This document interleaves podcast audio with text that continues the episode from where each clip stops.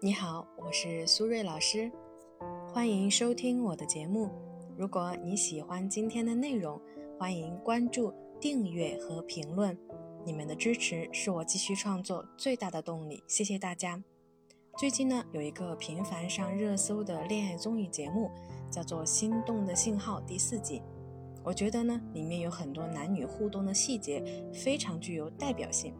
所以呢，借用今天的节目呢，和大家一起聊一聊，深入的剖析一下节目里引起争议最大的两个女嘉宾橙子和小孔的性格特质，来帮助我们自己更了解自己眼中的自己和别人眼中的自己到底有多大的差异。如果呢，正在听节目的朋友对于我们今天的话题感兴趣，可以分享你的观点，在评论区和大家一起互动。当然，如果你也遇到了一些心理或者情感的困惑，也欢迎呢添加我的微信 b h 苏瑞和我聊一聊。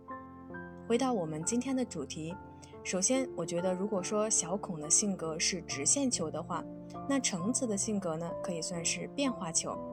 当然，性格呢没有绝对的好坏，但是仅仅从节目的效果来说。很多的女性观众呢，会很容易和橙子共情，特别理解橙子的性格中的敏感慢热，因此呢，对感情的表达方式会习惯性观察、猜疑和试探。虽然我个人呢非常不赞同键盘侠或者是网络暴力，但是某种角度来说，我是可以理解橙子的粉丝那种代入感，觉得他在心动小屋中受了委屈，所以呢，极力想要维护橙子的心情。因为呢，他们在一定程度上其实啊，就是生活中的一个又一个橙子。虽然呢，橙子给人的初始印象或许是阳光开朗的，但是实际上呢，我觉得这只是他的面具。真实的他呀，我觉得是非常不自信的。我能感觉到呢，他对自己的要求很高，总是呢想要完美的呈现，非常在乎别人的评价。渴望呢能得到别人的鼓励和赞美，导致呢他非常容易自我怀疑。所以呢，在初期两个男生同时示好的阶段，他的状态是最好的。但是呢，后来小孔的加入，马总呢和小孔一起唱歌、喝酒、包饺子等等，让他感受到了危机。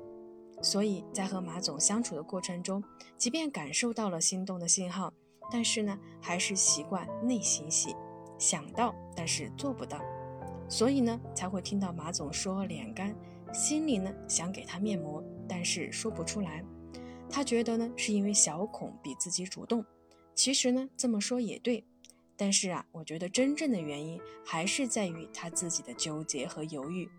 因为呢，就算没有小孔，也会有小红、小黄和小蓝。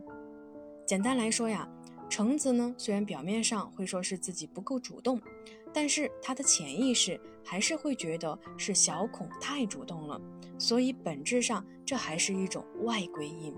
把问题呢都归结给别人，以此呢来保护自己，但是却势必呢会让人觉得这个人好像不太真实，不够坦荡。另外呢，在我看来。橙子一直想要问马总要的坚定和偏爱，并不是马总不能给或者给不起，而是呢时机远远未到。橙子呢想要通过马总的承诺，确定自己为这段感情的付出不会失望和伤心。其实啊，也是一种典型的自我防御。但是这种急切的索要承诺的方式，却会让对方觉得有很强的压迫感。毕竟拔苗助长的感情。注定是要夭折的。其次呢，关于小孔的性格，我个人呢非常欣赏小孔的自信和勇敢，面对感情可以直白的表达，不会太计较自己的付出，只求自己不后悔，是一种非常坦荡的大女主的状态。对比橙子的性格呢，如果说橙子是小公主的话，小孔呢更像是女王，自带霸气。除了小孔本身年龄小。初生牛犊不怕虎以外，我相信呢，他这样的开朗和自信，也一定呢和他本身来自幸福的原生家庭是有关系的。因为呢，只有从小得到足够的认可、肯定和接纳的孩子，才会更容易形成这样积极的自尊心。